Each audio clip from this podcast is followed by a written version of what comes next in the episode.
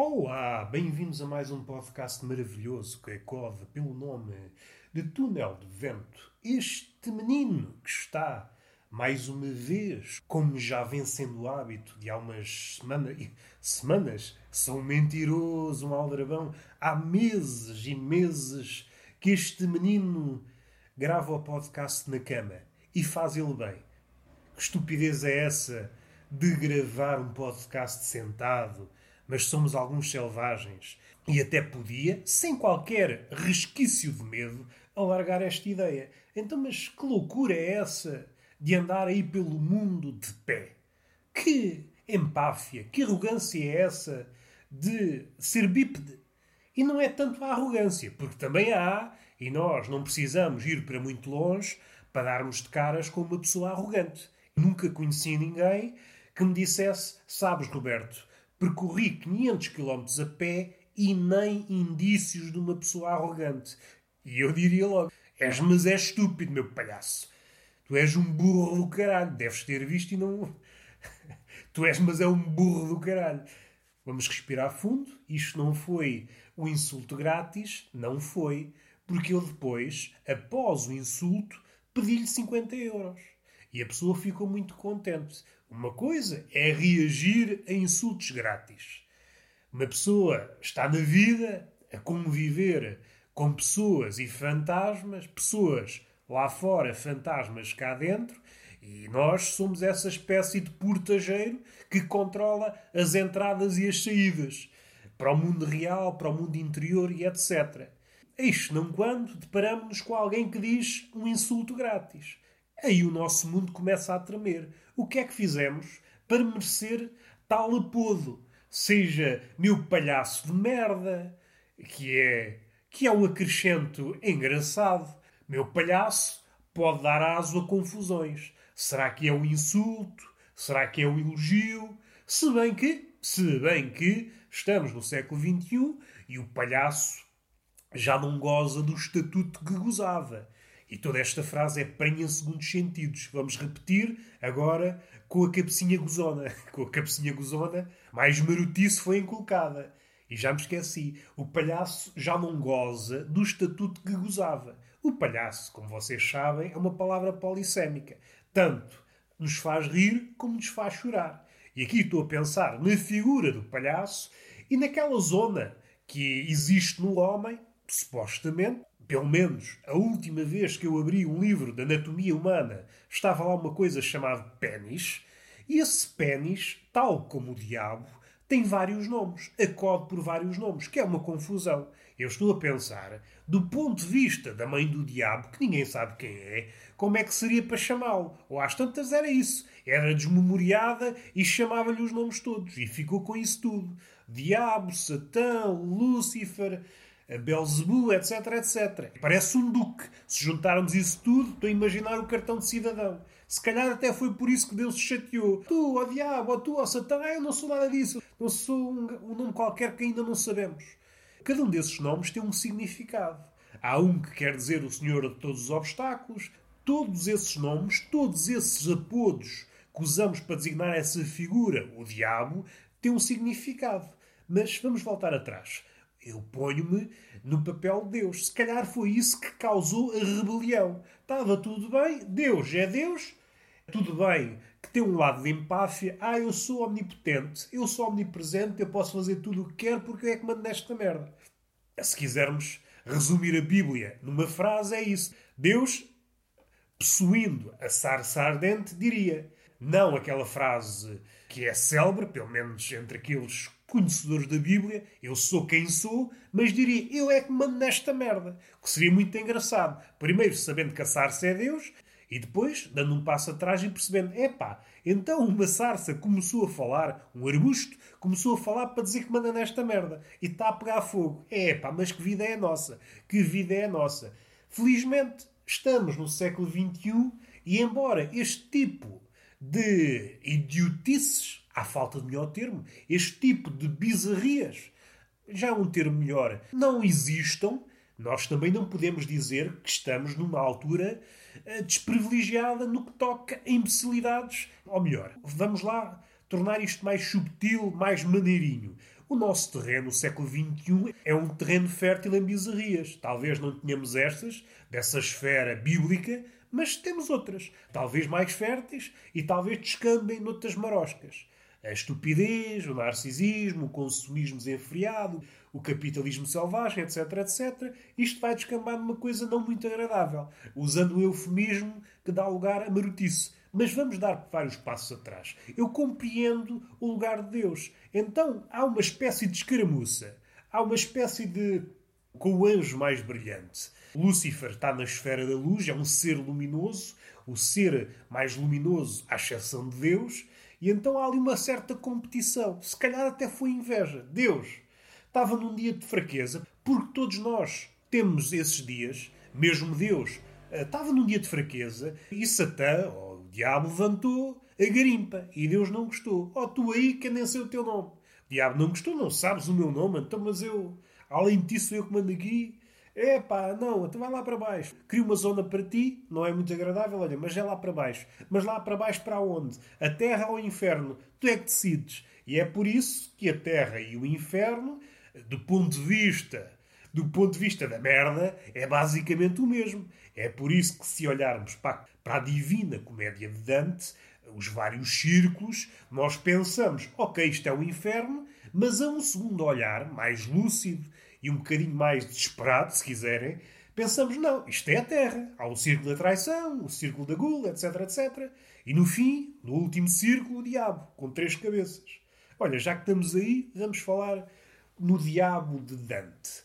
Esse diabo de três cabeças, esse diabo de três cabeças, um pouco influenciado, se calhar, pelo cérebro, o cão de três cabeças, que antes, antes de ser três cabeças, era uma versão com muito mais cabeças, é só para vocês estarem a par. O cão de Hades sofreu, sofreu uma redução. Não sei se eram 40, 50, não consigo, não consigo lembrar.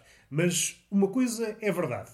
Uma coisa é verdade, se bem que verdade é uma palavra um bocadinho movediça para ser utilizada a este propósito.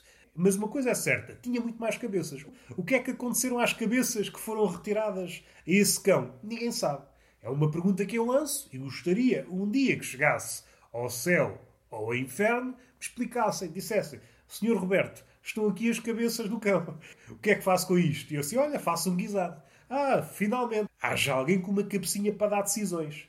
Voltando ao diabo. O diabo tem três cabeças e cada uma dessas cabeças está ocupada a devorar um traidor. Um é Judas, outro é Cássio e outro é o Brutus. Esta forma que foi representada, e aqui íamos dar um salto, será que eu tenho fogo para isso? Uma das obras mais obscuras e mais densas e mais volumosas de Botticelli foi esse volume, esse mar de ilustrações com base na Divina Comédia de Dante. E agora podemos recuar um pouco para falar um bocadinho, só um lamiré. Vamos dar aqui um lamiré e aqui dar uma pincelada uma pincelada de arte, ser nadinha eruditos e fazer uma ponte para o presente. Vamos começar com a ponte para o presente. Há muita gente, por vezes, aí nesses arrabalos de internet, os afamados produtores de conteúdo, que, volta e meia, custam a unir duas palavras sem tropeçar, são rapazinhos para dizer algo como isto. Eu faço coisas intemporais. Pessoas que gostam a falar, pessoas que têm que pedir emprestadas três ou quatro palavras para fazerem uma frase. E além disso, às vezes, quando conseguem essa proeza de fazer alguma coisa, o que sucede é que é uma coisa já feita e refeita milhares de vezes. E no entanto, e no entanto, e no entanto, e no entanto, o reino continua, não é nada disso.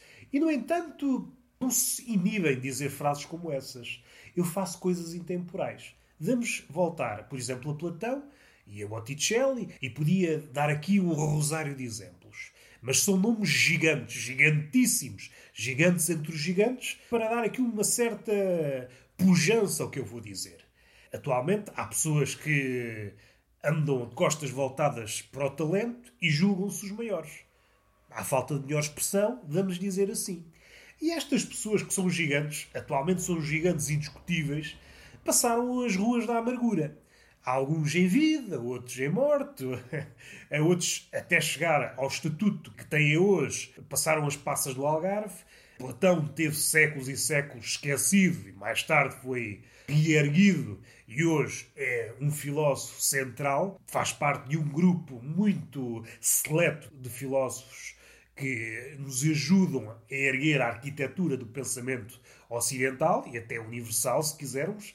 E Botticelli foi um pintor à altura, talvez não pertencesse sequer nem ao primeiro círculo, nem ao segundo círculo de pintores mais afamados à época. Há vários exemplos onde nos podíamos apoiar. Ele tem um fresco, ou mais, da Capela Sistina, mas se a minha memória não me engana, não é numa posição privilegiada. Há pintores que, à época, tiveram zonas maiores e mais, mais destaque, que hoje não têm um centésimo do destaque de Botticelli, e é engraçado verificar isso. Botticelli não é que fosse um desconhecido, mas não era um gigante entre os gigantes à altura.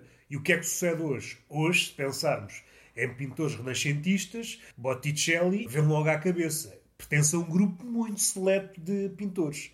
A obra de Botticelli numa primeira vaga de pensamentos, é uma obra luminosa, uma obra que se apoia muito, por exemplo, em obras como Metamorfoses de Ovídio, aquele quadro onde está Vênus no centro. Acho que o título do, do quadro é O Nascimento da Vênus, que é um dos quadros mais célebres de Botticelli. Mas tem outro. No cômputo geral dessa obra mais conhecida é um lado luminoso. O outro lado mais obscuro foi descoberta há pouco tempo. Ou melhor, foi redescoberta há pouco tempo. Acho que não tem 100 anos. É um grupo de obras, que ilustrações, que visavam acompanhar a grande obra Comédia de Dante, sobretudo o Inferno. Uma obra inacabada, uma obra gigante, monumental no maior sentido do termo, o número de detalhes a própria obra em si, a Comédia de Dante, é uma obra monumental. A sua visão sobre a obra, o seu entendimento sobre a obra, o tempo que deve ter passado com a obra para ter aquele entendimento, não lhe fica a quem. Não lhe fica a quem.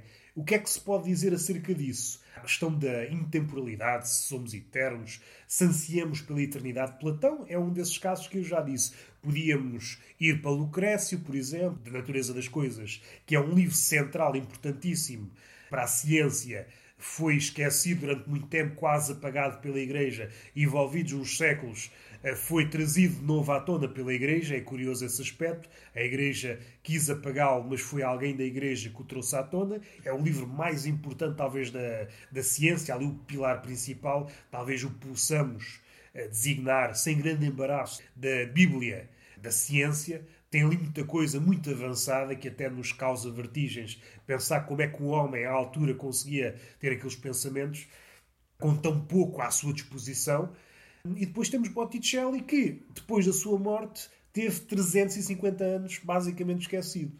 O que nos deve meter com o pé atrás aquelas pessoas, as que verbalizam e aquelas que têm na cabeça vou ser eterno ou eu tenho anseio pela perenidade. O que eu faço? Ou o que eu irei fazer, seja em que área for, pintura, poesia, literatura, humor, eh, vai ser eterno. Temos que ter mais cautela. E aqui é engraçado como toda a arte e estes artistas, artistas, como é que eu ia dizer, de uma, tem uma pose uma pose monástica em relação à arte. Eu vou tentar explicar o que eu quero dizer. Devoção à arte. Sabem que para atingir aquilo que almejam atingir, tem que dar tudo. Ou é tudo ou não é nada. E é engraçado Todos esses gigantes, seja a esfera que for, seja ciência, pintura, poesia, têm esse traço em comum. É um traço devocional. É alguém que se põe de joelhos e dá a vida por isso. Caso contrário, é impossível alcançar esse estatuto de eternidade. Na altura do Renascimento, e até se alargarmos um bocado, pensar, por exemplo, em Michelangelo, Leonardo da Vinci, Caravaggio um bocadinho mais para a frente, Botticelli, são criaturas que se devotaram à arte em questão. Dante, Divina Comédia, um empreendimento gigante, porque mudou a forma como entendíamos a hierarquia divina. Esse lado de devoção permite obras monumentais. É só esse lado de devoção é que permite o homem se transcender. Caso contrário, o mais conseguimos é obras superficiais que podemos ter a ilusão de que elas vão ser perenes, mas Assim que passa um ano, assim que passa um ano após a nossa morte, elas fumam-se e perdem-se para sempre. E é cada vez mais entrar nessas prateleiras da eternidade. Porque aquele que almeja entrar nas prateleiras da eternidade está a competir, quer queira, quer não, com todos os outros. E Fernando Pessoa, no ensaio, referiu muito bem: essas prateleiras da eternidade não são infinitas. A competição é cada vez mais cerrada. Já me perdi voltando a Botticelli. Tem esse lado curioso das trevas, aquilo que pouco sabemos sobre ele, mas vamos sabendo cada vez mais. Mas o lado mais conhecido é o da luz. É o lado das metamorfoses, um lado muito luminoso. Depois há este lado que tem que ver com a Divina Comédia e com as ilustrações, que é obscuro, que é o mapa do inferno. É engraçado que, como ele põe a nu, querendo ou não querendo, põe a nu toda a arquitetura do homem. Ainda que haja homens que trabalhem às avessas, põem o inferno a nu. É, aquilo que conhecemos daquele homem é o inferno. E o lado luminoso do homem está fechado dentro dele, nunca vamos conhecer, mas normalmente o que sabemos é o lado luminoso das pessoas e depois o inferno, aquilo que se passa dentro de nós, os vários círculos que se passam dentro de nós, para utilizar a terminologia de Dan, uma ligação mais ou menos estreita com os pecados capitais, ainda que haja umas diferençazinhas, figuras, uma passagem do pagão para o cristianismo, figuras como o Gerião, essa figura que é a personificação da fraude, mas no essencial o que importa dizer é isto. Botticelli fez sem saber para o mundo, pelo menos na altura. Ele era um ser luminoso, mas nos bastidores, que foi um trabalho pedido, a família mais importante, mais rica à altura de Florença, e ninguém sabe porque é que ficou inacabado e porque é que algumas coisas estão pintadas e outras não, etc, etc. Aquelas perguntas ficam no ar, como todas as grandes obras, acabadas ou inacabadas, ficam sempre associadas a várias dúvidas. E por vezes são essas dúvidas que circulam à volta da obra que dão vida à própria obra. Para frisar, que acho que é uma ideia importante, Botticelli fez sem saber esta divisão, que não é uma divisão, é dois lados da mesma moeda, é o lado luminoso do homem que nós mostramos, porque é mais facilmente exibível, nós orgulhamos muito mais do lado luminoso, e depois há um lado infernal. É tão ou mais importante que o lado luminoso, e eu estou a ficar todo entupido do reino, por isso o podcast não pode demorar muito mais tão ou mais importante que o lado luminoso e que leva muito tempo para construir e em princípio, em princípio, é a minha suposição mais lúcida, vai ficar sempre incompleto. Porque o que está cá dentro, cada um de nós tem uma espécie de constelação de fantasmas, demónios, com os quais aprende ou não a lidar, mas o inferno interior está sempre em construção. E voltando àquela ideia de inferno propriamente dito, em que a figura central é o diabo e o inferno na Terra. Afinal, o que é o inferno?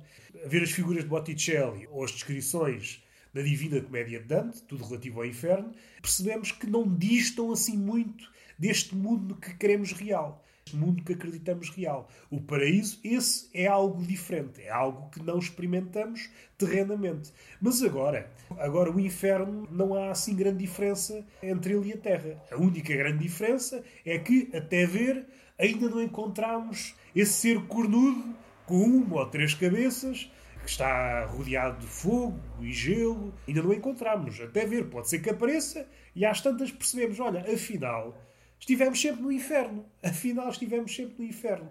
Uma coisa curiosa, e eu já li a Divina Comédia há uma data de tempo e posso. Mas no grosso estou acertado, parece-me. O nosso imaginário de céu e inferno, que são duas partes diferentes, em que na morte ou vamos para um lado ou vamos para o outro, antes, em 1300, 1400, a coisa processava-se de outra forma. Processava-se, morrias, ias para o inferno e ias passando por esses ciclos todos e depois, se portasses bem, lá ias para o paraíso. Essa é a viagem de Dante e Virgílio. Começa no inferno e depois vai até ao paraíso. Na inscrição, como eu disse, eu acho que é na entrada do inferno. A minha memória já. A minha memória pode não auxiliar, já li isso há uns belos anos. Não vou citar palavra por palavra, esta é a ideia. Ao entrares aqui, e aqui entenda-se inferno, tens que abandonar a esperança. E mais uma vez, esta frase parece que ainda nos dá mais certezas quanto à proximidade entre esse inferno de Dante e mais tarde o bíblico e este mundo em que vivemos.